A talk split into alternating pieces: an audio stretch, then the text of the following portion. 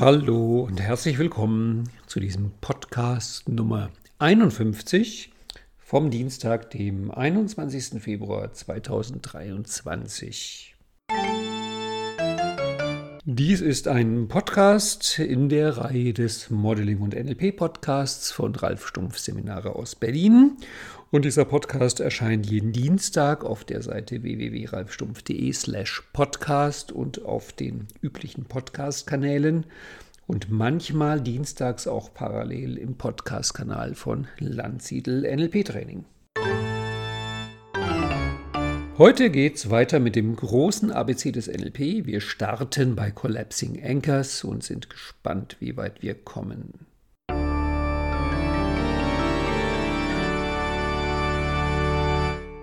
Ja, hallo nochmal und herzlich willkommen. Heute geht's weiter mit dem großen ABC des NLP, der ABC-Liste des Practitioner und Modeling Practitioner Trainings letztes Mal in Teil 1 und 2 kamen wir immerhin schon von 1000 Ressourcen bis Coach.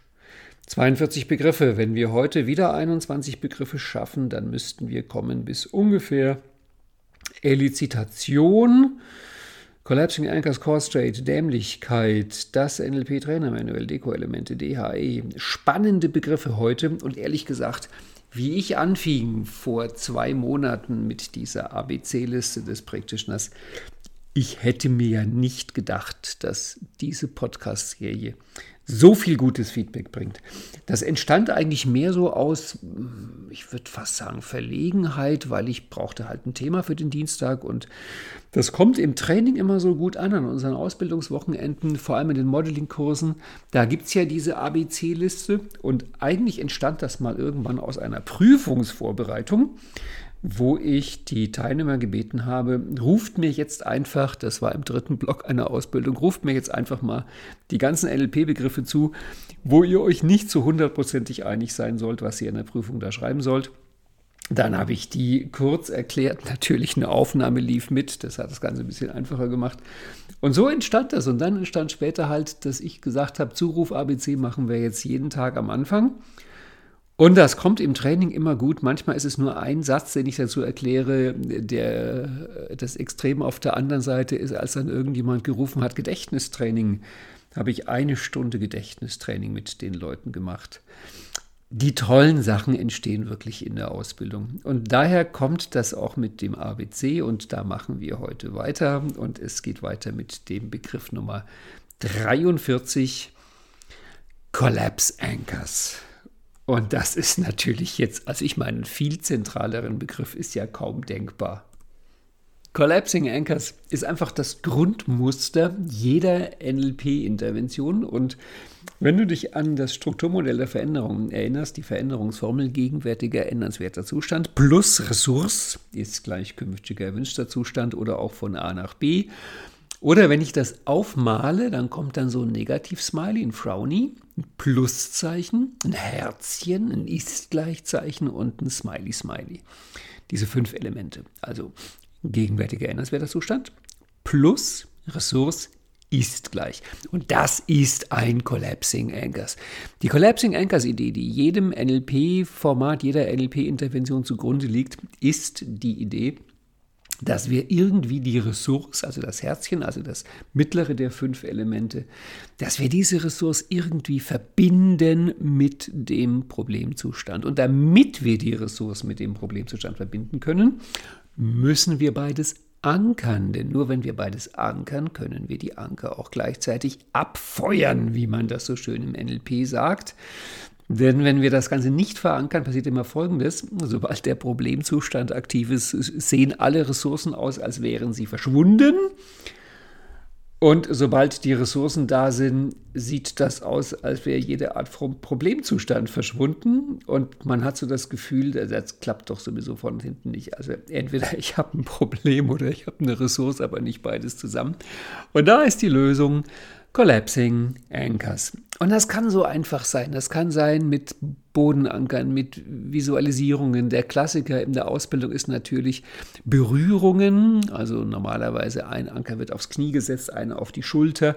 Das ist aber Vorsicht, Vorsicht, Vorsicht. Das machen wir wirklich so in der NLP-Ausbildung. Aber diese Variante mit den sogenannten kinästhetischen Ankern, wo man Leute anfasst, ist eigentlich mehr für die Person, die lernt. Ich, ich glaube, man macht das wirklich nur ganz selten im Coaching oder in, in irgendwelchen Beratungskontexten. Weil ich meine, hallo, wir reden von Deutschland. Und in Deutschland fasst man keine Menschen an. Also vielleicht, wenn man Masseur ist, dann kann man Leute anfassen. Aber im NLP, na, das ist irritierend. Und das ist auch komplett unnötig, weil ähm, Collapsing Anchors ist zum Beispiel auch, wenn irgendein Promi für irgendein Produkt Werbung macht, also irgendein total toller, schicker äh, Promi mit allen Attributen, die man sich nur wünschen kann. Und dem stellst du halt oder setzt du halt in ein Auto rein, was erstmal noch kein Image hat. Und dann ist das Collapsing Anchors, das sich natürlich dieses großartige Image des Promis auf das Auto überträgt. Es kann auch schief gehen. Das war damals, als Franzi von Almsig für Opel Werbung gemacht hat, da war wohl das dröge Image von Opel fast ein bisschen stärker, sodass einige hinterher, wenn sie an Franzi dachten, plötzlich an Opel dachten und sich fragten, was ist denn mit der los, dass sie für Opel ähm, Werbung macht. Normalerweise, denk an sowas wie George Clooney und Nespresso, ist es so, dass natürlich das super tolle weltmännische Image von George Clooney auf Nespresso übergeht. Also Collapsing Anchors ist immer die Idee, wir bringen zwei Dinge zusammen, die erstmal eigentlich gar nicht unbedingt zusammengehören würden. Das wäre dann im Sinne von Frau Birkenbiel eine Bisoziation.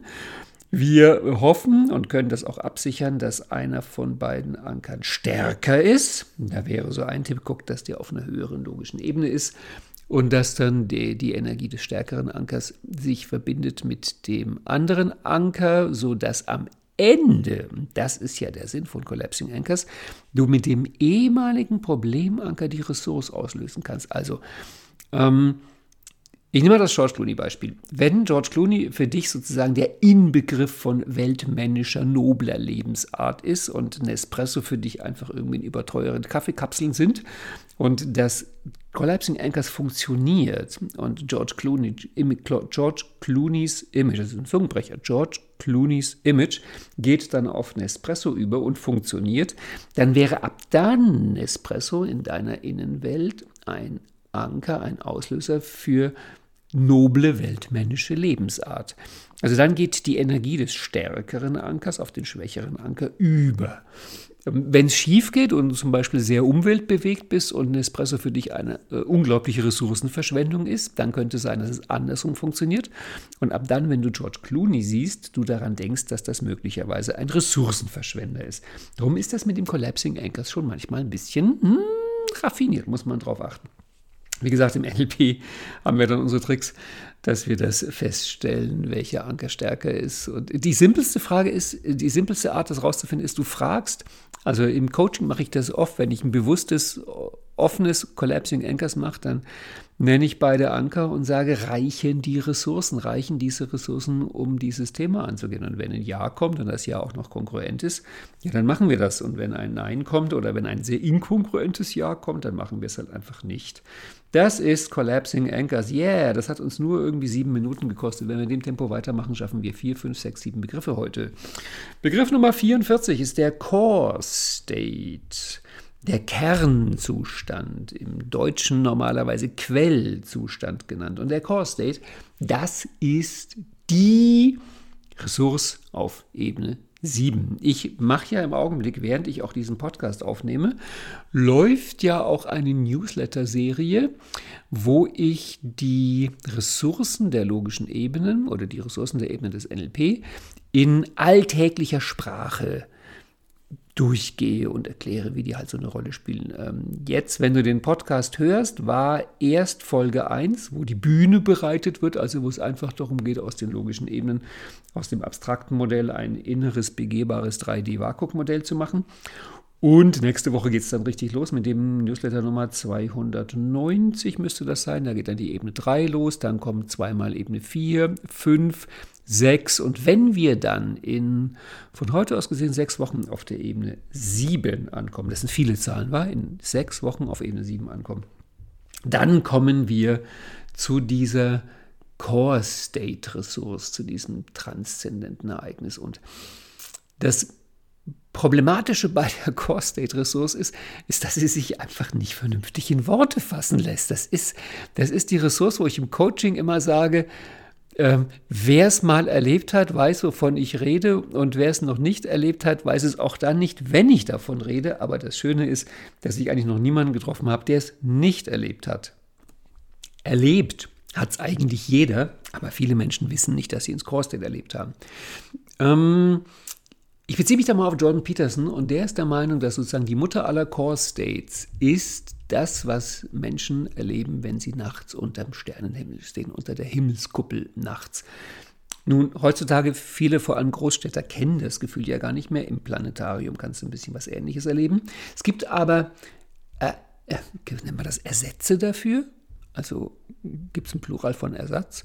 Jedenfalls, es gibt andere Möglichkeiten, diesen State zu erreichen. Trotzdem die Grundidee ist vermutlich wirklich dieses Gefühl, du stehst unter der Sternkuppel, du stehst genau in der Mitte. Das ist eine der Submodalitäten des Core States. Man hat immer das Gefühl, dass man genau in der Mitte ist.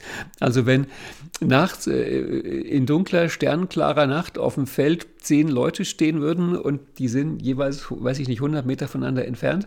Jeder von diesen, auch wenn die sich über einen Kilometer hinziehen, jeder von diesen Leuten hat das subjektive Gefühl, boah, ey, ich stehe genau in der Mitte von allem des Universums und was noch dazu gehört.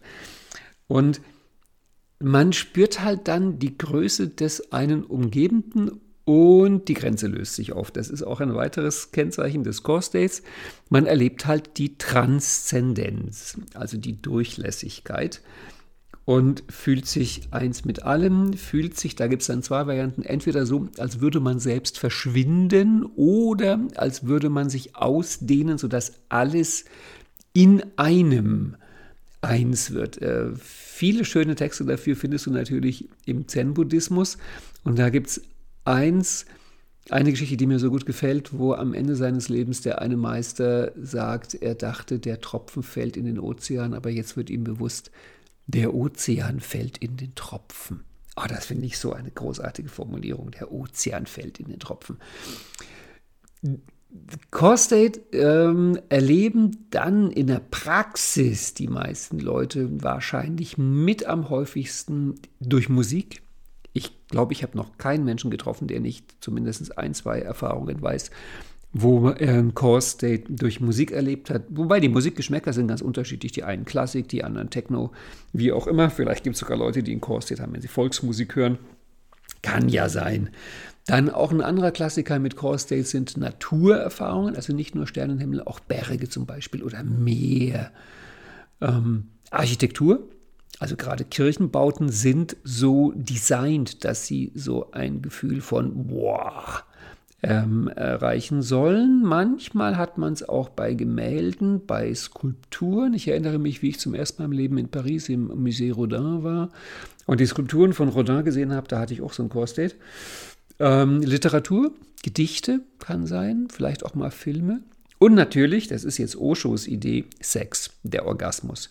Also nach Oshos Meinung ist nicht der Sternenhimmel, sondern der Orgasmus die Mutter aller Core States. Und Osho hat daraus die Theorie entwickelt, Menschen haben deswegen angefangen zu meditieren, weil sie dieses Gefühl häufiger haben wollten als nur beim Sex. So nach dem Motto, meditieren kann ich dreimal am Tag. Wenn ich dreimal am Tag einen Orgasmus habe, wird es irgendwann auffällig. Also jedenfalls, das sind alles diese Core States. Ähm, es ist ein andauernder Prozess, der hat keinen Anfang, der hat kein Ende, der will aber auch nirgendwo hin. Es ist sozusagen ein, ein Prozess, in dem gleichzeitig Stabilität und Entwicklung drin sind. Also es bewegt sich, aber nirgendwo hin. Und darum hat es eben keinen Anfang und kein Ende. Es ist überall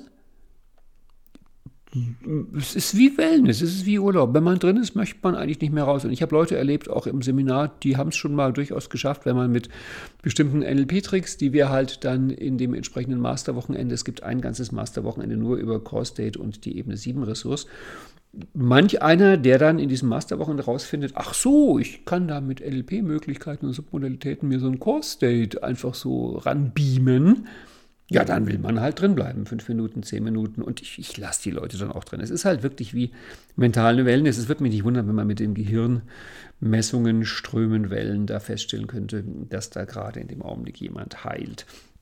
Und dieser Core State, also die Grundressource auf Ebene 7, die braucht man dann halt vor allem, um auf der Ebene 6 Zugehörigkeit bestimmte Dinge zu reparieren. Dazu hatten wir, glaube ich, neulich einen Wochengruß, wenn ich mich richtig erinnere, wo ich das aufgezählt habe. Ansonsten kämen das ja in jedem Fall nochmal, ich gucke mal hier, bei Begriff Nummer 385 der Zugehörigkeit. Das heißt, in wahrscheinlich ein bis zwei Jahren sind wir mit unserer ABC-Liste da angekommen und ich kann darüber reden. Okay, nun kommen wir zum dritten Begriff auf der Liste Nummer 45. Das ist die Dämlichkeit. Jetzt wunderst du dich, ja, dass Dämlichkeit ein NLP-Fachbegriff sein soll. Dämlichkeit ist natürlich kein NLP-Fachbegriff. Dämlichkeit ist einfach ein Alltagszustand, wenn man lernt. Das geht zurück auf eine Idee von Klaus Marwitz, der in seinem wirklich gigantisch guten, genialen Seminar Alpha Reading, das Modell der Lernebene nach Gregory Bateson, auf eine sehr Klaus Marwitzsche Art vorgestellt hat. Diese Ebenen, die bestimmt nochmal, ach, die müssten schon gewesen sein, Bateson-Ebenen. Lass mal gucken, Bateson-Ebenen, Bateson-Ebenen, Bateson-Ebenen.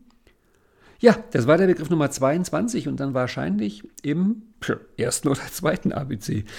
Ähm, also in diesen Bateson-Ebenen, das geht ja von der unbewussten Inkompetenz zur bewussten Inkompetenz, von dort zur bewussten Kompetenz und von dort zur unbewussten Kompetenz. Und jedes nach oben gehen in diesem Modell ist Lernen. Das heißt, wenn du von der unbewussten Inkompetenz zur bewussten Inkompetenz kommst, dann hast du was gelernt. Das Dumme ist nur, Du hast zwar was gelernt, aber was du spürst, ist, dass dir einfach nur bewusst geworden ist, dass du irgendwas nicht kannst. Und das Gefühl an dieser Stelle ist Dämlichkeit. Das heißt, Dämlichkeit ist die Eintrittskarte in den Prozess des Lernens. Es ist das erste Gefühl, mit dem man halt konfrontiert ist, wenn man irgendwie anfängt zu lernen. Und danach kommt Frust und Verwirrung. Da kommen wir aber, glaube ich, später nochmal dazu, stehen die auch auf der Liste. Mal gucken. Ja, Frust ist Nummer 75. Das heißt, wir kommen zu Dämlichkeit, Frust und Verwirrung. Ich kann dann also in den nächsten ABCs auch nochmal drüber reden. Diese drei Gefühle, Dämlichkeit, Frust und Verwirrung, sind wahrscheinlich der Hauptgrund, warum viele Erwachsene glauben, nicht mehr so gut lernen zu können wie Kinder. Was nicht stimmt. Ein geübter Erwachsener lernt viel schneller, besser und effektiver als ein Kind, weil man auch das Lernen lernen kann, weil man auch das Lernen trainieren kann. Es ist also eher die Frage, was machen Erwachsene, um nicht mehr lernen zu können? Und die Antwort ist ganz einfach, sie waren in der Schule, was ein Fehler ist, wenn du lernen möchtest, aber aus anderen Gründen halt gut und wichtig ist. Dazu habe ich auch schon mehrere Podcasts gemacht, unter anderem den von letzter Woche mit Judith zusammen. Jedenfalls, wenn du in der Schule lernst, was die meisten Leute in der Schule lernen, dass du Dämlichkeit, Frust und Verwirrung unangenehm findest, dann wirst du irgendwann versuchen, diese drei Gefühle zu vermeiden. Wenn du aber Dämlichkeit, Frust und Verwirrung versuchst zu vermeiden, dann kannst du nicht mehr lernen. Und dann war es das mit deiner Lernstrategie. Das heißt, wenn du auch im Alter von über 20 Jahren noch effektiv, schnell, clever, genial, brillant lernen möchtest, dann lerne Dämlichkeit, Frust und Verwirrung als Freunde schätzen. Hallo Dämlichkeit, hallo mein lieber Frust, hallo du wunderbare Verwirrung. Kommt her, lasst uns kuscheln, lasst uns Party machen. Das nennt man nämlich Lernen. Also, Dämlichkeit ist die Eintrittskarte ins Lernen. Boah, wir sind heute richtig schnell. Wir haben jetzt schon ja, wir brauchen pro, pro Begriff ungefähr fünf bis sieben Minuten. Jetzt kommt Nummer 46. Das NLP Trainer Manual für die Practitioners-Stufe. Das ist ein Buch von Connie Ray und Steve Andreas und dieses Buch ist sowas von genial, dass es als eines der, ich glaube, es ist sogar das einzige Buch, was in dieser gesamten ABC-Liste drin steht. Der Titel dieses Buches klingt so ein bisschen dass man ihn zweimal hören muss. Also das NLP Trainer Manual für die Practitioner-Stufe. Also Manual ist Anleitung. Das heißt, das ist das Lehrerhandbuch was Conny Ray und Steve Andreas an ihrem Institut, NLP Comprehensive heißt das, glaube ich, ähm, den Trainern in die Hand gedrückt haben, die einen Practitioner unterrichten sollen. Das heißt, es ist der Practitioner Stoff, aber aus der Perspektive dessen, der diesen Stoff lehrt. Deswegen ist es das Trainerhandbuch oder Trainermanual für die Practitioner-Stufe. Und es ist bezogen auf das klassische NLP-Practitioner-Wissen der 80er, 90er Jahre in meiner Welt das Nummer eins allerbeste, mega gigantisch überragende, was es überhaupt auf diesem Gebiet gibt. Ich habe die Jahreszahlen dazu gesagt, also es ist hier leider nicht mehr hundertprozentig aktuell, aber es sind halt wirklich die Grundlagen. Es ist so gut, es sind so gute Übungen drin, so gute Ideen drin. Es ist der Lehrplan für, glaube ich, 24 Tage, also jedenfalls über 20, also mehr als sozusagen jetzt DVNLP-mäßig empfohlen vorgeschrieben wäre. Ich habe so viel aus diesem Buch gelernt, weil zu jedem dieser Tage findest du halt, klar, den Stoff logischerweise, dann Texte für den Trainer, also Hintergrundinformationen, zum Teil sogar Geschichten, ich glaube, es sind sogar ein paar Witze drin, die Übungsanleitungen, dann jeweils großartige Texte, was mache ich als Trainer, wenn die Übung schief geht. Dann an vielen Tagen sind noch Füller drin, so nach dem Motto, wenn es sch schneller lief, als du dachtest, was kannst du machen, um freie Zeit zu füllen? Es sind Hinweise drin, welche Fragen könnten kommen, wie kann man sie beantworten. Und es sind vor allem, und das war für mich, glaube ich, das Wichtigste, es sind neben den Formaten, die man halt einfach durchführt, auch noch wirklich ganz großartige Übungen drin. Und zwar so oft so Drillübungen. Was kann ich als Trainer mit den Teilnehmern machen, damit die ein bestimmtes Format lernen? Und da sind mehrere Sachen drin, die haben wirklich mein Trainerleben verändert. Ich will dir zwei davon sagen. Das eine ist die Übung, die heißt in diesem Manual, eine Ressource hinzufügen. Und das haben die am Change History Tag. Deren Idee ist folgendes: Sie sagen, Change History ist ein etwas komplexeres Format und die Leute nehmen ja meistens auch problematische Themen. Das ist eine Kombination, die kann anstrengend oder herausfordernd sein. Neues Format, kniffliges Thema. Was machen wir denn da? Und die Idee, die die haben, ist brillant. Die sagen, wir machen eine Vorübung. Die Vorübung heißt eine Ressource hinzufügen und es ist ein ganz normales Change History. Allerdings startet dieses Change History nicht bei einem negativen Ereignis, es startet bei einem positiven Ereignis. Das heißt, eine Ressource hinzufügen ist das Format, wo die sagen, denk an ein vergangenes Ereignis, was ohnehin schon gut war. Und jetzt stell dir vor, du hättest da noch eine weitere Ressource gehabt. Wäre es dann nicht noch gigantischer gewesen? Und das wäre es natürlich. Das macht eine gute Laune, das macht Partystimmung, aber vor allem ist es ein bisschen wie Blindbacken, wenn du also deinen Tortenboden mit Erbsen backst. Man übt den Ablauf von Change History, also dieses Zurückgehen, Ressourcen hinzufügen, neu erleben, in die Gegenwart kommen. Man übt den Ablauf, aber man übt ihn mit einem angenehmen Inhalt. Das heißt, ich kann mich ganz auf die Form konzentrieren, weil mich der Inhalt in dem Augenblick nicht irgendwie, hm, der macht mir keine Schwierigkeiten. Fand ich genial. Und, und das ist jetzt das, was bei mir halt sofort passiert im Kopf, ich fange sowas sofort an zu verallgemeinern. Daraus ergab sich die Idee, ja, das kann ich auch mit jedem Format machen. Wie wäre das, ein Six-Step-Reframe zu machen mit einem inneren Teil, der mir sowieso jeden Tag hilft? Wie wäre das, ein Reimprinting zu machen mit Menschen, die mich auf eine ganz wunderbare Art geprägt haben? Also ich kann jedes NLP-Format, wenn ich die Form üben möchte, erstmal von einer Ressource zu einer funkelnden, glitzernden, leuchtenden Strahlenressource machen. Also quasi von Smiley plus Ressource ist gleich doppelt und dreifach Smiley. Ich bin Conny Ray und Steve Andreas so aus tiefstem Herzen dankbar dafür, dass sie dieses Format da drin haben, eine Ressource hinzufügen und mir auf die Art diese großartige Idee geschenkt haben, dass man jedes Format so machen kann. Das zweite, was ich aus diesem Buch, das NLP-Trainer-Manual für die Practitioner-Stufe, rausgenommen habe, und das ist ja, genauso wichtig, wichtiger, weniger wichtig, genauso wichtig. Das ist die Idee für Kärtchen. Alles das, was ich mit Kärtchen mache, bis hin zu meinen Ressourcekärtchen, dieses Buch, was ich geschrieben habe und was es eine Zeit lang im Verkauf gab, alles das stammt aus dem NLP-Trainer-Manual für die Practitioner-Stufe als Grundidee, weil da drin gibt es mehrmals Drillübungen. Dazu haben die Kärtchen gemacht. Und die für mich schönste Drillübung in diesem Buch ist die, wo ein Six-Step-Rollen gespielt werden soll und die Person, die den Klienten spielt, bekommt so Kärtchen, wo sie zufällig ziehen kann und Schwierigkeiten machen. Da kommt dann sowas zum Beispiel vor wie, ähm, der Teil ist plötzlich weg, der Teil hat seine gute Absicht vergessen, der Teil sagt fuck you, das steht da wirklich drin, ich würde sowas nie sagen. Das heißt, die haben die Idee, dass sie mit Kärtchen ganz zufällig, und äh, dann sind ja auch die Kärtchen verantwortlich, ähm, jemand im Rollenspiel einen Klienten spielt, der, der, der fantastische, faszinierende, aufregende Probleme präsentiert und wahrscheinlich mit großem Gelächter dann so eine Sachen geübt werden. Äh, die haben auch so ein, so ein Drillkärtchen für die Phobie-Technik. Und da ist dann am Ende sogar drin, dass man, wenn, wenn der Coach die Ressource auslöst, soll man mit der Phobie reagieren. Also es sind wirklich putzige Ideen. Ich weiß nicht, ob sowas in Wirklichkeit jemals vorkommt, aber das hat mich dazu inspiriert, Kärtchen zu produzieren, äh, und denen bestimmte Entscheidungen mit Zufall anzuvertrauen. Dann habe ich mir halt damals diese ersten Ressourcenkärtchen gemacht, 200, 300 Stück, nur für mich selber, um damit zu spielen. Und daraus entstanden ganz großartige Spiele für die Trainings. Das NLP Trainermanual für die Practitioner-Stufe. Es ist ursprünglich mal erschienen für, glaube ich, 1, 200 Euro als Ordner.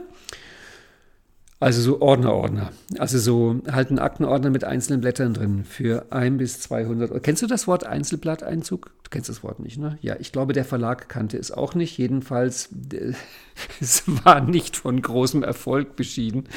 Ähm, das Buch war dann bald vom Markt und der Verlag war auch vom Markt. Es gibt es aber inzwischen, glaube ich, in einer Neuausgabe bei Junfermann.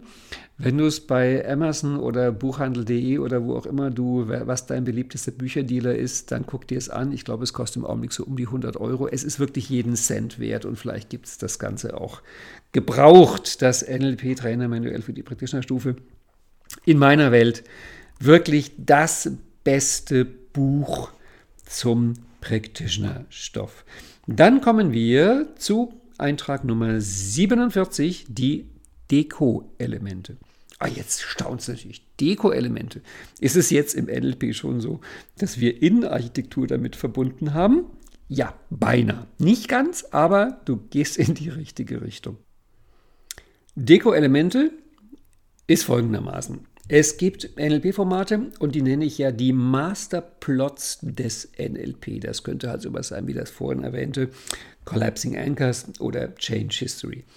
Und nehmen wir mal Collapsing Anchors. Also Collapsing Anchors ist die ganz schlichte Version, sowas wie nimm Anker Nummer 1, den Problemanker und nimm Anker Nummer 2, den Ressourceanker und bring die beiden Anker zusammen und es ist gut. Nehmen wir an, ich würde das Ganze jetzt in einem eher kulinarischen Umfeld machen. Na, ich denke da gerade dran, ich habe das mal erlebt im, Metaforum Sommercamp mit Bernd Isert. Da hat Bernd Isert äh, abends einen Abendvortrag gehalten mit einer Aufstellung und Matthias Wager von Kiebet war da und ich glaube, es war sogar dessen Geburtstag und Matthias ist ein Genießer, der mag die kulinarischen Freuden des Lebens und deswegen hat ihm zu Ehren damals Bernd Isert diesen gesamten Abendvortrag ausschließlich in gustatorischen Metaphern gehalten. Ich es war, es war so großes Kino, das zu erleben. Und mein bester Satz aus dieser Veranstaltung war, als Bernd irgendwann meinte, nachdem die Summe der Kalorien im Universum immer gleich bleibt, ist es egal, wer den Kuchen isst. In dem Augenblick, das war vorbereitet, kam dann der Kellner rein und brachte einen großen Kuchen und hat ihn Matthias gegeben. Ach, das war so großartig mit kulinarischen Metaphern. Also mal angenommen, du würdest ein Collapsing Anchors Eben genau so zeigen wir in einem Umfeld, wo kulinarische Metaphern sind. Dann könntest du sagen, dass zum Beispiel der Teig die Ressource ist und die Früchte sind das Problem. Und jetzt mischen wir diese Früchte in den Teig. Aber der Teig ist viel mehr und der Teig umgibt die Früchte und der Teig quillt auf und darin sind die Früchte gut aufgehoben und alles gemeinsam ergibt eine wohlschmeckende Kombination. Sowas in der Richtung. Das heißt, Deko-Elemente sind in meiner Welt irgendwelche normalerweise WAKOK-Elemente, die wir verwenden, um ein NLP-Format halt appetitlich zu machen.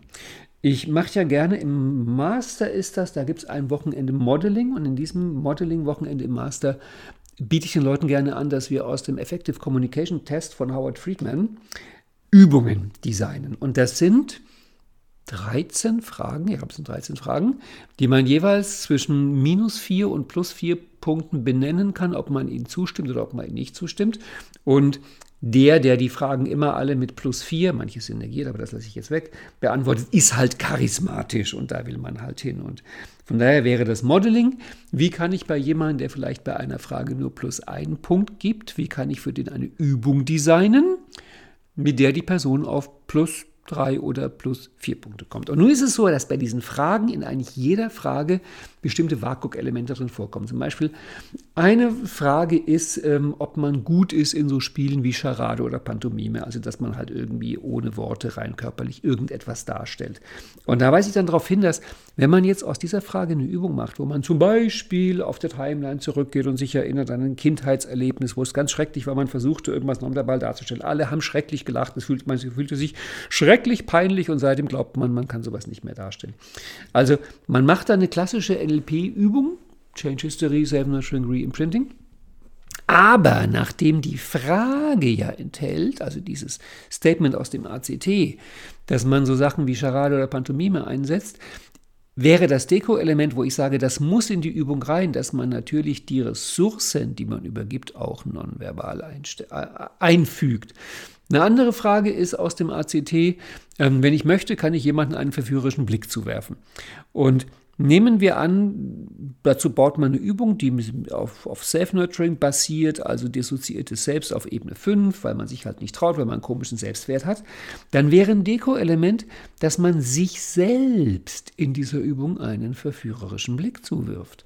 Das heißt, Deko-Element ist die Idee, dass das, was sowieso Thema der Übung ist, was in der Übung rauskommen soll, dass das halt im Design der Übung mit drin vorkommt. Und ein anderer Aspekt von Deko-Element, der mir auch sehr wichtig ist, ist, weil ich bin ja wirklich im tiefsten Herzen Freund von Heldenreisemon und Joseph Campbell. Und ich bin der Meinung, auch wenn das jetzt vielleicht ein bisschen, naja, hart klingt, aber ich bin der Meinung, dass die aller, aller, allermeisten, die irgendwie behaupten, dass sie was mit Heldenreise tun, wirklich nicht viel von dem Konzept der Heldenreise verstanden haben, sondern es ist halt einfach irgendwie schick, dass da Helden und Prinzessinnen und Drachen und Höhlen und Schatzkisten und Schlüchte und Hexen und sowas drin vorkommt. Und ich habe halt gesehen, dass da manche Leute irgendwie ganz billige NLP-Techniken, ein Outcome, ein Collapsing Anchors, ein Change History, also wirklich die, die, die billigsten 80er Jahre NLP-Techniken einsetzen. Ah, aber es kommt halt eine Höhle drin vor, oder es kommt ein Drache drin vor, oder es kommt eine Schatztruhe drin vor. Und das sind in meiner Welt ganz simpel Deko-Elemente. Das heißt, es wird nur einfach wie im Barock irgendwie aus Gips irgendwas draufgepappt und bunt angemalt. Es wird so eine Kunstwelt erschaffen und hinterher sagt man, das wäre dann so. Ich hoffe, das klang jetzt nicht zu schlimm. Ähm, es ist halt einfach meine Meinung, dass man gerade bei so Heldenreisen-Elementen, vielleicht ist es schon gut, wenn man weiß, womit man da eigentlich arbeitet, damit man das nicht nur als bunte Tapete verwendet. Das sind die Deko-Elemente. Also du kannst sie, wie gesagt, sehr, sehr günstig, sehr förderlich einsetzen im Formatdesign, wenn sie dir helfen, dass das Format das macht, was es tun soll, zum Beispiel nonverbal oder äh, es gibt eine ACT-Frage, wo es darum geht, meine Freunde behaupten, ich gebe einen guten Schauspieler ab. Es ist natürlich klar, dass wenn ich da eine Übung designe, dann muss mit großer Geste irgendetwas gezeigt werden, weil ich natürlich dann schauspielerisch mich da irgendwie ausmehre. Und das sind sinnvolle Deko-Elemente, aber nicht so ein, ach gut, wir lassen das jetzt einfach weg, sonst quatsche ich mich hier um Kopf und Kragen. Begriff Nummer 48. DHE, DHE, Design Human Engineering. Das ist die Methode von Richard Bandler. Und bei diesen, es sind in dieser ABC-Liste mehrere Abkürzungen drin, sowas wie DHE, ähm, N, äh, wie war das von Tony Robbins? Neuroassoziative Konditionierung, NAC. Also das Problem war halt einfach von Bandler und Grinder und ihren Schülern, dass die Anfang der 70er das NLP erfunden haben. Und dann waren sie ein bisschen langsam darin, sich diesen Begriff NLP schützen zu lassen. Und dann hatten sie sich aber schon getrennt, die beiden, und zerstritten wie die Kesselflicker. Und drum kamen sie nicht mehr dazu, sich NLP schützen zu lassen, weil sie wurden sich nicht mehr einig. Deswegen ist, finde ich, eines der größten Geschenke, was Bandler und Gründer der Welt gemacht haben und im NLP gemacht haben, dass die Buchstaben NLP nicht geschützt sind. Das heißt, jeder kann alles machen und NLP nennen. Und ja, es gibt auch einige, die machen da auch komische Sachen unter dem Namen NLP. Aber die Vielfalt soll leben hoch. Das Problem ist natürlich dann für die Begründer, Bandler, Gründer, Dills und Tony Robinson, wie sie alle heißen, dass sie das, was sie machen, auch nicht schützen lassen können, weil NLP kannst du halt nicht schützen lassen. Und deswegen ist es so, dass eigentlich jeder von diesen NLP-Giganten sich irgendwann einen neuen Namen hat einfallen lassen für das, was er mit NLP macht oder seine Variante von NLP und den sich halt dann ganz schön hat schützen lassen. Und der von Bandler ist halt Design Human Engineering, DHE, das ist sozusagen Bandlers NLP.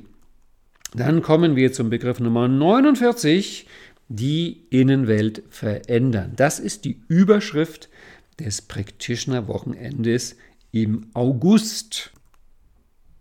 Und alleine darüber könnte ich jetzt wahrscheinlich halbe Stunde, Stunde, zwei Stunden reden, weil die Innenwelt verändern ist der Kern des Kerns, des allerkernsten Kerns vom NLP.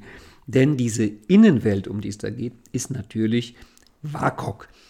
Du weißt ja, dass auf den Ebenen des NLP, ich habe früher mal gesagt, WAKOK wäre nur unten, inzwischen habe ich mich da selbst eines Besseren belehrt. WAKOK ist überall, aber auf den unteren drei Ebenen ist das WAKOK T, also das Territorium, Territory, und auf den oberen Ebenen ist das WAKOK M, Map oder Modell.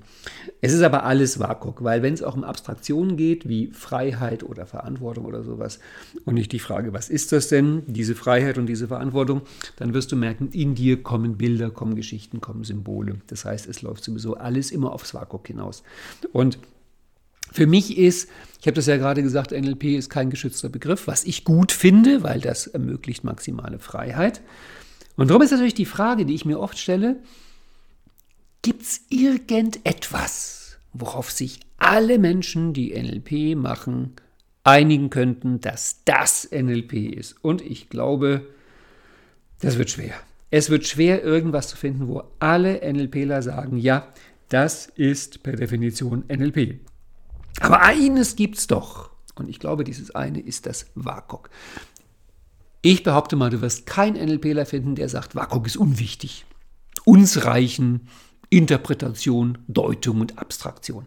Und das ist ja so, es ist ja so verrückt, dass aufgrund dieses Begriffs neurolinguistisches Programmieren, also eine der, sorry, dämlichsten Kritiken am NLP, die rumläuft, ist, NLP wäre so eine abstrakte, rationale, hirnige Methode.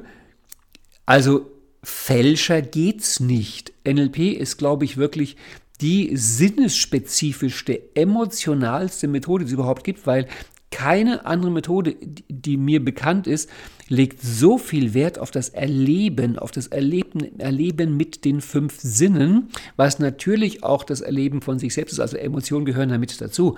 Und keine andere Methode, die mir bekannt ist, ist so misstrauisch gegenüber der sprachlichen Abbildung und gerade gegenüber den vermeintlichen Abstraktionen. Also NLP ist das komplette Gegenteil von dem, was ihm da vorgeworfen wird. Wobei, das habe ich auch im Newsletter geschrieben, witzigerweise könnte man denen sogar recht geben. Denn wenn die sagen, NLP ist hirnig, kann man sagen, ja stimmt, weil WAKOK ist die Sprache des Gehirns. Und wenn die sagen, NLP ist so schrecklich vernünftig, könnte man sagen, ja, selbstverständlich, weil Vernunft ist seit der Renaissance definiert als seinen eigenen Sinnen zu vertrauen. Also, die Innenwelt verändern, das praktische Thema im August, bedeutet, dass der Dreh- und Angelpunkt im NLP ist, zu lernen, das eigene WAKOK, und zwar vor allem das eigene innere WAKOK, zu verändern. Das ist Bandlers Frage, wer fährt den Bus? Oder wie ich das im Newsletter von nächster oder übernächster Woche schreibe, My Castle, My Rules. Das heißt, wenn dir der Zirkus gehört, dann gehören dir auch die Affen und dann solltest du dir nicht von diesen Affen auf der Nase rumtanzen lassen. Oh, jetzt werden die Metaphern aber irgendwie sehr komisch, sondern naja, vielleicht nicht die Peitsche schwingen, aber irgendwie gucken, dass du da Ordnung reinbekommst. Das heißt, wenn du merkst, dass dich da irgendein ein inneres Bild erschlägt, ja Gott, dann mach das Bild kleiner, mach's bunt und mach's leichter. Häng fünf Luftballons ran, dass das Bild in die Lüfte gezogen wird. Die Innenwelt verändern bedeutet, dass es darum geht, dass du lernst mit deinem inneren WAKOK, also sehen, hören, fühlen, da sind die Emotionen mit dabei, sehen, hören, fühlen, riechen, schmecken, damit umzugehen, das beeinflussen und lenken zu können. Ich glaube übrigens, dass man es nie wird hundertprozentig steuern können oder gar absolut kontrollieren kann. Und ich glaube, es ist auch gut, dass man das nicht kann, weil das Bewusstsein kriegt halt auch nur einen Teil mit. Und wir brauchen das Unbewusste, das natürlich der wesentlich größere Anteil ist. Und trotzdem ist das Bewusstsein wichtig. Und wenn du so eine Metapher nimmst, wie das du sagst, das Bewusstsein ist der Kapitän auf dem Schiff. Aber das Schiff besteht noch aus irgendwie 200 Matrosen oder wie man die Mitarbeiter auf dem Schiff auch immer nennt. Es ist völlig klar, der Kapitän kann dieses Schiff nicht alleine steuern. Wenn die Matrosen alle sagen, kannst du uns gern haben und sie machen sich aus dem Staub, dann wird er das Schiff irgendwie in Rekordzeit irgendwie auf eine Klippe drauf steuern. Also er braucht die anderen. Aber andersrum geht es auch nicht. Ohne Kapitän geht es auch nicht, weil es braucht halt einen, der so ein bisschen so eine Richtung vorgibt und manchmal eine Ansage macht und den anderen gut zuhört. Das heißt, dieses sich selbst steuern, da geht es nicht um eine innere Diktatur, sondern da geht es um eine dialogische, kooperative Führung. Trotzdem komme ich am Ende wieder darauf, du musst, hast du das muss gehört, doppelt und dreifach unterstrichen, fett gedruckt, kursiv, rot blinkend, du musst lernen, dein inneres WAKOK beeinflussen zu können. Und, jetzt kommt quasi der schlechte Teil der Nachricht, äh, ja, es ist unsere logische Ebene. Ne? WAKOK ist unsere logische Ebene. Und unsere logische Ebene lernt man, indem man es übt. Also immer wieder tut. Das heißt, verstehen kann man das ganz schnell, das mit dem WAKOK und dass es gut wäre, das in den Griff zu kriegen. Bis man es kann, kann, also im Sinne von können kann, also so richtig tun, machen kann, das braucht halt ein bisschen. Ähm, die gute Nachricht in der schlechten Nachricht allerdings ist, du brauchst dafür keine extra Übungszeit, weil du ja als normaler, lebendiger Mensch sowieso die ganze Zeit immer innen drin WAKOK tobt. Und von daher wäre der erste Schritt, ein bisschen Bewusstsein dafür zu entwickeln. Und ähm, das erstmal zu beobachten, dass sich klar zu machen, was läuft da eigentlich. Und dann also wenn du auf unteren logischen Ebene was verändern willst, musst du halt üben. Da braucht man Übungstechniken, die kommen auch irgendwann in der, im Rahmen der NLP-Ausbildung. SFPT bietet dafür auch einige hervorragende Ansätze. Sag mal, die zwei wichtige Sachen sind, Punkt 1, nimm dir Zeit und geh es in kleinen Schritten an. Also halt immer ein bisschen, ein Stückchen. Und wichtiger Hinweis 2, fang mit dem leichtesten an. Das heißt, wenn du merkst, du hast innerlich Sehen, Hören, Fühlen, Riechen, Schmecken und du stellst fest, ach, am Sehen fällt es dir am leichtesten, dass du innerlich was veränderst, dann wäre es halt nicht so schlau zu sagen, deswegen fange ich mit dem Hören an. Weil Sehen fällt mega leicht. Das ist auch so was Komisches, was aus der Schule kommt, dass die Leute immer glauben, wenn sie was machen würden, was ihnen schwerfällt, wäre das irgendwie mehr wert. Das ist natürlich Quatsch. Also bitte, fang mit dem an, was dir leicht fällt, denn irgendwann wird das langweilig. Und dann machst du halt das Nächste, was dir leicht will. Und irgendwann wird dir das langweilig, machst du halt das Nächste, was dir, und dann wird dir das langweilig, dann machst du halt das Nächste. Das heißt, wenn du dich wirklich daran orientierst, was sieht gerade interessant, aber einfach genug aus, dann wirst du natürlich dich Stück für Stück durch das ganze Gebiet hindurch bewegen. Und die Innenwelt verändern, das NLP-Fachwort dafür wäre Submodalitätenarbeit, bedeutet halt genau das sich des inneren WAKOKs bewusst werden und lernen, das innere WAKOK zu beeinflussen. Dann kommen wir tata, zum Begriff Nummer 50, ein erstes kleines Jubiläum auf dem Weg zur 387. Du meine Güte, 387 Begriffe habe ich auf dieser Liste. Ich schätze mal, ich werde im nächsten Jahrtausend mit dieser ABC-Liste fertig werden. Und der Begriff Nummer 50 ist in allen Ehren das Wort Dietmar Friedmann.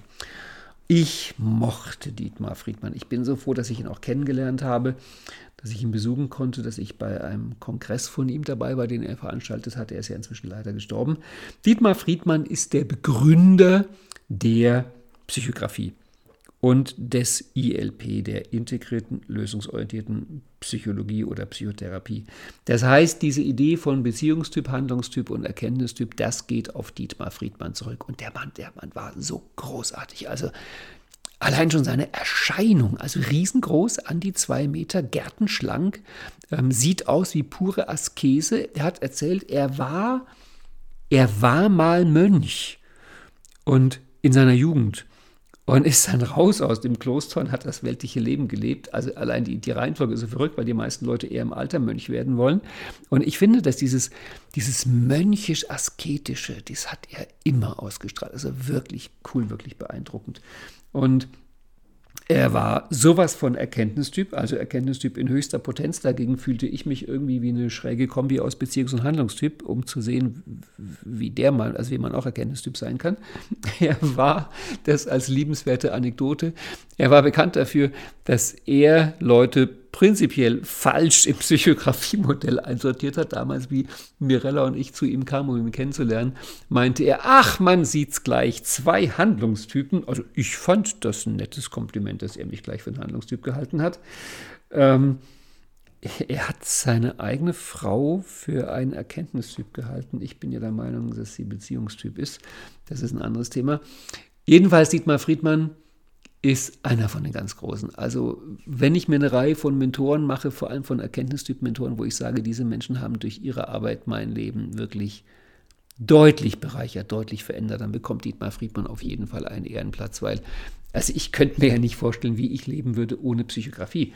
Also wie ich NLP machen würde ohne Psychografie. Die ganze Coach-Ausbildung ist im Grunde eine verdeckte Psychografie- und ILP-Ausbildung. Also Psychografie ist für mich das zweite von den drei großen Modellen, mit denen ich halt NLP und damit die ganze Welt erkläre. Und Dietmar Friedmann, danke Dietmar Friedmann, dass du dieses Modell entdeckt und entwickelt hast, so dass ich davon profitiere, dass ich die Welt dadurch betrachten kann und dass ich das weitergeben kann. Und wenn du mal irgendwann in der Jablonski-Straße warst, entweder in echt oder in einem Seminar virtuell, also da, wo auch Leute miteinander umgehen, in Pausen, die Pausen sind ja eh so wichtig, die finden auf Zoom leider nicht so statt, die Pausen. Das ist schade, aber ich verstehe auch, dass die Leute natürlich, wenn sie das Seminar auf Zoom mitmachen, wo ja der Seminarteil selber fast gleich gut ist wie in der Jablonski-Straße, aber dass die dann halt in der Pause den Wunsch haben, oh, ich möchte mich jetzt mal bewegen, ich möchte rumlaufen und ich möchte nicht weiterhin vorm Bildschirm hängen und Dadurch versäumt man halt die Pausen auf Zoom, die Pausengespräche. Und wenn du in der Jablonski-Straße die Pausen erlebst, dann wirst du merken, diese Pausengespräche gehen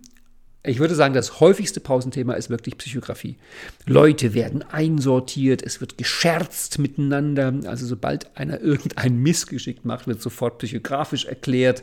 Und es ist wirklich so im, im Pausen-Smalltalk in der Jablonski-Straße, würde ich sagen, ist, also logische Ebenen hörst du da im Grunde nie. Psychografie hörst du jeden Tag und manchmal, wenn es ein sehr gebildeter Smalltalk ist, geht es auch um Spiral Dynamic. Ein Hoch auf Dietmar Friedmann. Und wir kommen zum Begriff Nummer 51. Das ist die Differenzierung. Ja, manche von diesen Begriffen auf dieser ABC-Liste kommen daher, dass ich irgendein komplexes Modell genommen habe und dieses komplexe Modell Wort für Wort in die Liste einsortiert habe. Ich gebe dir mal ein einfaches Beispiel. Das Score-Modell steht in der Liste sowohl bei Score-Modell als auch, dass jeder dieser fünf Begriffe, Symptom, Cause und so weiter und so fort, steht einzeln nochmal auf dieser ABC-Liste drauf. Und so ist auch mit dem Begriff Nummer 51 der Differenzierung. Die Differenzierung ist ein zentraler Begriff aus dem SOC-Veränderungsmodell und darum muss ich hier ein bisschen auf, ausgreifen, um die Differenzierung zu erklären.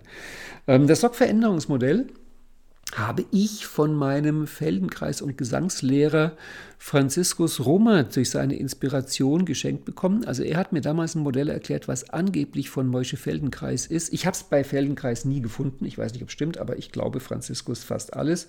Darum glaube ich ihm auch das. Und Franziskus meinte damals, Feldenkreis hätte so eine Entwicklungslinie aufgezeigt, ist aufgezeigt, was beginnt bei Schutz und Sicherheit, das ist Stufe 1, Kraft und Stärke ist Stufe 2 und Differenzierung ist Stufe 3.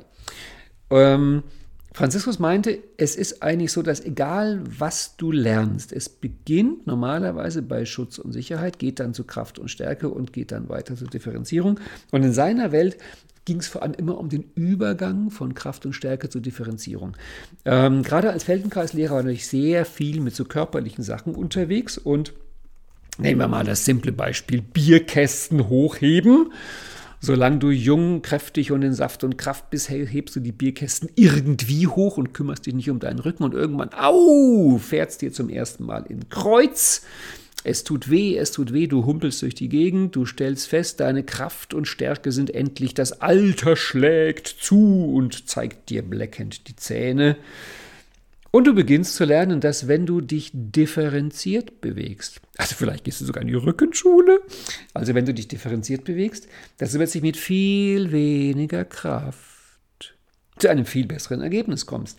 Das heißt, die Differenzierung ist die Stufe, die Leute normalerweise dann erst bereit sind in Erwägung zu ziehen, wenn sie merken, dass Kraft und Stärke nicht reichen.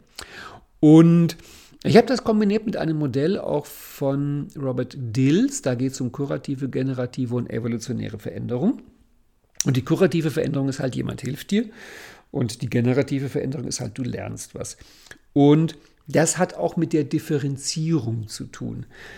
Für mich ist NLP eine Methode, die in diesem Spektrum Schutz und Sicherheit, Kraft und Stärke, Differenzierung, es geht dann auf der anderen Seite auch noch weiter, ähm, ist NLP die Methode, die wirklich ganz genau in dem Bereich der Differenzierung spielt. Das heißt, NLP ist Differenzierung, NLP macht Unterschiede. Das weißt du vielleicht auch den Satz von Gregory Bateson, NLP ist der Unterschied, der den Unterschied macht. Das heißt, was du in NLP lernst, ist eben fein wahrzunehmen, die Wahrnehmung zu differenzieren, ist, dass du deine nonverbalen Signale differenzierst, dass du äh, in Kommunikation, in persönlicher Veränderung, in Lernen und Lehren immer mehr in die Differenzierung gehst. Das ist großartig. Wichtig ist nur zu wissen, wenn Leute nicht genügend Ressourcen haben, dann empfinden sie Differenzierung nicht als Lust, sondern als Schrecken. Denn wenn jemand eher durch zu wenig Ressourcen bei Schutz und Sicherheit oder Kraft und Stärke ist und du kommst mit Differenzierung, also ich habe das einmal erlebt, weil im Businessbereich sind ja echt viele Leute eher ressourcearm und ich dann als junger NLP-Trainer komme in so einen Business-Kontext oh, und kriegt die Frage, ähm, wie kann man sich schnell entspannen? Und ich fange an, ja, Entspannung ist ja als philosophisch und körperliches Konzept, abgeleitet von und Hintergrund und Psychologie und Philosophie und weiß ich nicht, also was da alles ich denen voll. Und das kann man nicht so einfach sagen, jeder Mensch hat eine eigene Art, sich zu entspannen und so weiter. Ich habe die zugelabert, die haben am Ende nichts mehr verstanden, weil es war viel zu differenziert für deren Level, auf dem sie die Frage gestellt haben. Und dann war ich etwas später in einem Gesundheitsseminar von Dr. Michael Spitzbart. Das war damals der, der zusammen mit Ulrich Strunz die Gesundheitsseminare gegeben hat, Strunz und Spitzbart. Und ich war damals schon Heilpraktiker, also sehr interessiert an diesen Gesundheitsthemen. Und ich bin da bei Spitzbart im Seminar zusammen mit 200 anderen Leuten. Das Seminar war teuer, das heißt, die meisten um mich herum waren eher so Manager-Typen, die halt viel Geld und wenig Zeit hatten. Und dann steht Spitzbart auf der Bühne und sagt, wenn Sie gesund werden wollen, müssen Sie nur drei Sachen machen. Jeden Tag eine Stunde joggen, unser Eiweißprodukt nehmen und diese Entspannungs-CD hören. Und ich dachte mir, ich flipp aus. Du kannst doch nicht jedem Menschen unabhängig von seinem körperlichen Zustand joggen empfehlen. Du kannst doch nicht jedem Menschen einfach dasselbe Eiweißpulver geben. Du kannst doch nicht jedem Menschen einfach, jeder Mensch ist anders, jeder Mensch braucht was Individuelles. Was ich damals nicht verstanden habe, ist, dass das, was Michael Spitzbart da gemacht hat, was großartig war, war genau passend für das Differenzierungsniveau seiner Kunden. Ich habe später in einem Buch über, über Sport, über Körperübungen diesen großartigen Satz gelesen von dem Autor, wenn dein Körper noch nicht differenziert ist, dann müssen auch deine Übungen noch nicht differenziert sein.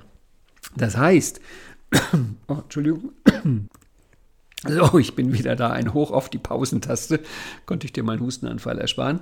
Ähm, das heißt, bei der Differenzierung geht es halt darum, dass das, was du anbietest, dir oder anderen, dem Differenzierungsgrad entspricht, dem auch die Person hat. Natürlich, NLPler sind Differenzierungsjunkies. Die wollen es immer noch genauer wissen. Also ganz kleine, futzelige Submodalitäten, ganz kleine, futzelige nonverbale Signale. Da geht es dann also auch, wenn Sprache betrachtet wird, um die feinsten Feinheiten der Sprache. Aber, hallo, liebe NLPler, häufig sind unsere Kunden, Empfänger, Coaches, ähm, wie man sie auch nennen will, in diesem Thema halt nicht auf diesem Differenzierungsniveau. Und von daher, ja, Punkt 1, NLP ist das Hochfest der Differenzierung. Punkt 2, der Wurm muss dem Fisch schmecken, nicht dem Angler. Das heißt, gebt den Leuten nur die Differenzierung, die sie auch vertragen können, sonst ist es nämlich zu viel. Wir kommen zum Begriff Nummer 52, der geht schnell. Digital, das ist das Gegenteil oder das Antonym heißt das, glaube ich, ähm, von analog und spielt eine Rolle bei Submodalitäten. Also der Merksatz für was ist eigentlich digital, ist dieser kleine Mathematikerwitz. Wenn eins groß genug ist, ist es fast so groß wie ein bisschen zwei. Und dann merkst du, das ist Blödsinn weil es ist 1 und es ist 2 und es gibt da keine Graustufen dazwischen. Graustufen ist analog. Digital, Digitus, der Finger, digital ist das, was eben Zahlen und Buchstaben eigentlich sein sollten. Das ist eine super eindeutige Information. Ja, nein, 0, 1, 1, ein, aus. Schwarz, weiß, ohne Übergänge. Und wenn es um WAKOK geht, um Submodalitätenarbeit, haben wir normalerweise sehen, hören, fühlen, riechen, schmecken analog. Es sind immer graduelle Übergänge, außer eben bei Sprache. Denn im Grunde sollte jeder Buchstabe und jedes Wort eine eindeutige Information sein. Du weißt, das stimmt nicht. Es gibt Doppeldeutigkeiten, so nach dem Motto, wenn ich die See sehe, brauche ich kein Meer mehr. Da kannst du dann überlegen, wo du jeweils die Hs reinmachst. Ähm, visuell digital wäre dann geschriebene Schrift. Auditiv digital wäre gesprochene Sprache im Grunde von einer Computerstimme vorgelesen, weil der Stimmklang ist schon wieder analog. Und kinästhetisch digital wäre dann Blindenschrift. Das ist Schrift, die man fühlen kann. Jedenfalls kannst du dir merken, für Begriff 52 digital wird bei Submodalitäten verwendet, wenn es um Sprache geht. Und jetzt sind wir bei knapp einer Stunde. Der nächste Begriff wäre das Disney-Format. Nehmen wir das noch oder nehmen wir das? Sag mal, sag mal ganz laut, ob wir es noch nehmen sollen. Vielleicht höre ich dich. Naja, war schon ein bisschen leiser, aber es klang für mich wie ein, wie ein Ja, wie ein begeistertes Ja. Das Disney-Format. Oh, würde auch Stoff bieten für einen gesamten Podcast. Aber das ist ja das Tolle bei dieser ABC-Liste, dass ich eben manche Begriffe nur antupfe, wobei ich gerade mit Entsetzen merke, wenn ich jetzt das Disney-Format noch mache, sind wir wirklich exakt von 43 bis 53 gekommen. Ich habe also dann zehn Begriffe geschafft und habe noch 300 vor mir. Das wären dann also noch 30 Podcasts. Wow! Diese ABC-Podcast-Serie wird irgendwann in die Geschichte des Podcasts eingehen. Das Disney-Format. Ähm, ich vermute mal, du kennst das. Ich erwähne es trotzdem. Also ganz kurz, falls du es nicht kennen solltest, zur Geschichte, weil ich finde auch die Geschichte des Disney-Formats sehr spannend. Es ist von Robert Dills formuliert worden und Dills hat eine Buch- oder Modeling-Reihe rausgegeben, Strategien von Genies, Strategies, Strategies of Geniuses, wo er zusammen mit seinem Papa, der auch Robert Dills heißt, aber ein anderes Initial in der Mitte trägt. Also der Papa von Robert Dills ist, auch Robert Dills, ist Patentanwalt und die beiden verstehen sich wohl gut und deswegen hatte dann unser Robert Brian Dills irgendwann die Idee, eine Modeling-Reihe zu machen über kreative Genies. Da kommt also Disney drin vor, Leonardo da Vinci, Mozart, Einstein, auch eine wunderbare Arbeit. Und das berühmteste ist wohl das Disney-Format. Ich glaube sowieso, das Disney-Format ist eines der berühmtesten NLP-Formate überhaupt. Und Dills hat dann natürlich Disney nicht mehr persönlich kennengelernt, da war er schon tot, aber Dills hat viel über Disney gelesen, von Disney gelesen, von Disneys Mitarbeitern über ihn gelesen und hat daraus eine Strategie entwickelt und die in ein Format gekleidet. Und dieses Disney-Format ist für mich die Benchmark im Formatdesign. Ich würde sagen, es ist das schönste unter ästhetischen Gesichtspunkten, das schönste NLP-Format, was es überhaupt gibt. Es ist so klar, so einfach. Wenn man das mal erlebt hat, äh, das geht einem nicht mehr aus dem Kopf, weil es ist, es ist gleichzeitig WAKOK und hat einen großartigen Aufbau. Also man nimmt in der Version, die meistens gespielt wird, drei Bodenanker, also drei Positionen im Raum. Und man benennt sie Träumer, Realist und Kritiker. Manchmal werden auch für auch andere Namen genommen. Ich bleibe mal bei Träumer, Realist, Kritiker. Und dann geht man mit einer Idee auf die Position Träumer und träumt, was man gerne so hätte. Dann geht man mit dieser Idee auf die Position Realist und überlegt sich, wie man das halt hinbekommt. Und dann geht man auf die Position Kritiker und fängt an zu kritisieren. Ich habe das Format in meiner NLP-Ausbildung kennengelernt und fand es langweilig. Ich fand es langweilig. Ich fand es wirklich langweilig und habe es abgehakt unter Ja, nett. Und habe dann Jahre später bei Klaus Marwitz in dem vorhin bereits erwähnten großartigen Seminar Alpha Reading das Disney-Format wieder kennengelernt und auf eine Art, dass es mich tief begeistert hat und es bis heute seitdem eines meiner liebsten Formate ist. Und gerade durch den Unterschied zwischen der Version, wie ich sie in meinem Practitioner kennengelernt habe und wie Klaus Marwitz sie erklärt hat, ist mir so viel auch klar geworden über Formatdesign und über die Schönheit eines Formats, wie das aufgebaut ist. Vom Disney-Format gibt es sehr, sehr, sehr viele Variationen. Und wenn du wirklich fit werden willst im Formatdesign, ist die beste Übung, die ich dir empfehlen kann, und damit kommen wir fast schon wieder zur Differenzierung, Begriff 51, dass du dir von dem Format viele Variationen anguckst. Und zwar nicht Variationen von Kreti und Pleti, sondern Variationen von erstklassigen NLP-Trainern. Denn wenn du feststellst, da gibt es ein Format, Disney-Format, und Dills beschreibt das so, Klaus Marwitz beschreibt das so, Thies Stahl beschreibt es so, Alexa Mohl beschreibt es so und Bernd Isert beschreibt es so und Stefan Landsiedel beschreibt es so und Ralf Stumpf beschreibt es so und ach, und dann kann man die ganzen Namen durchgehen. Und das sind alles Leute, wo du mal einfach als Grundannahme sagst, vermutlich können die NLP. Und trotzdem beschreiben sie alle das Format anders. Das ist doch spannend! Denn dadurch ergeben sich zwei Sachen. Zum einen, du kannst kürzen, du kannst verdichten auf die Essenz. Denn wenn das alles das Disney-Format ist, ist natürlich klar, dass nur die Elemente, die in jeder einzelnen dieser Versionen drin sind, nur diese Elemente können das eigentliche Disney-Format sein. Alles andere müssen Deko-Elemente sein. Das war der Prozess, mit dem es mir gelungen ist, die von mir sogenannte Essenz der Formate, das Format in einem Satz zu finden. Und wenn du dann, nachdem du die Essenz gefunden hast, dir die Variationen anguckst, dann kommst du erstens auf sehr spannende Deko-Elemente. Was kann man noch machen, um ein Format ins Laufen zu bringen und du kommst auf sehr spannende Variationen, die du häufig noch in anderen Formaten einsetzen kannst.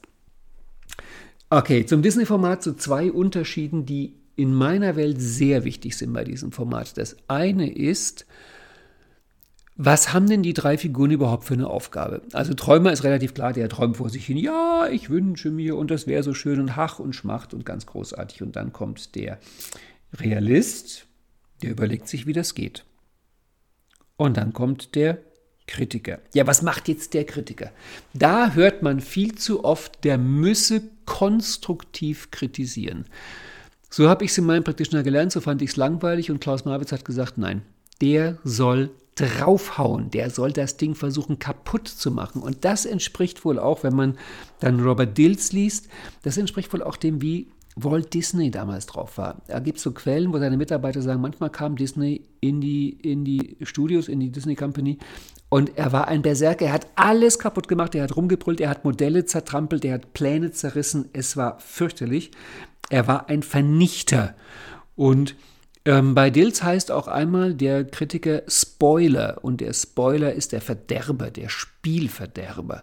Das heißt, dieser Kritiker soll überhaupt nicht konstruktiv sein. Der soll draufhauen, der soll versuchen, kaputt zu machen.